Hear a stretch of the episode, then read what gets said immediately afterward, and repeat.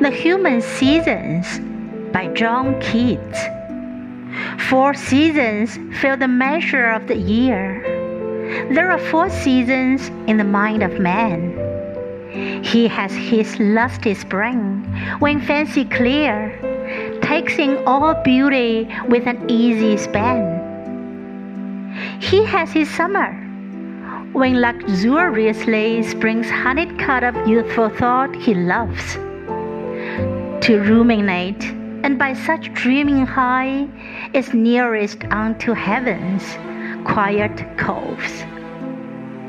His soul has in its autumn, when his wings he furth close, contented so to look on mists in idleness, to let fair things pass by unheeded at the threshold brook.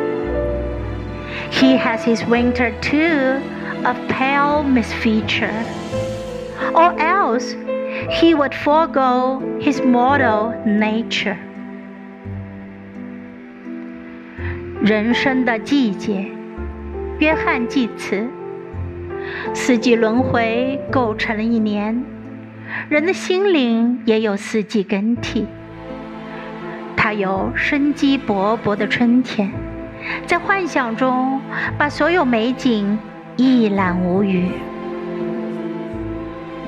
在那奢华繁盛的夏天，他爱把春天采集的花蜜细细品尝，沉浸在甜美的青春思绪中。他高高飞扬的梦想几乎升上天堂。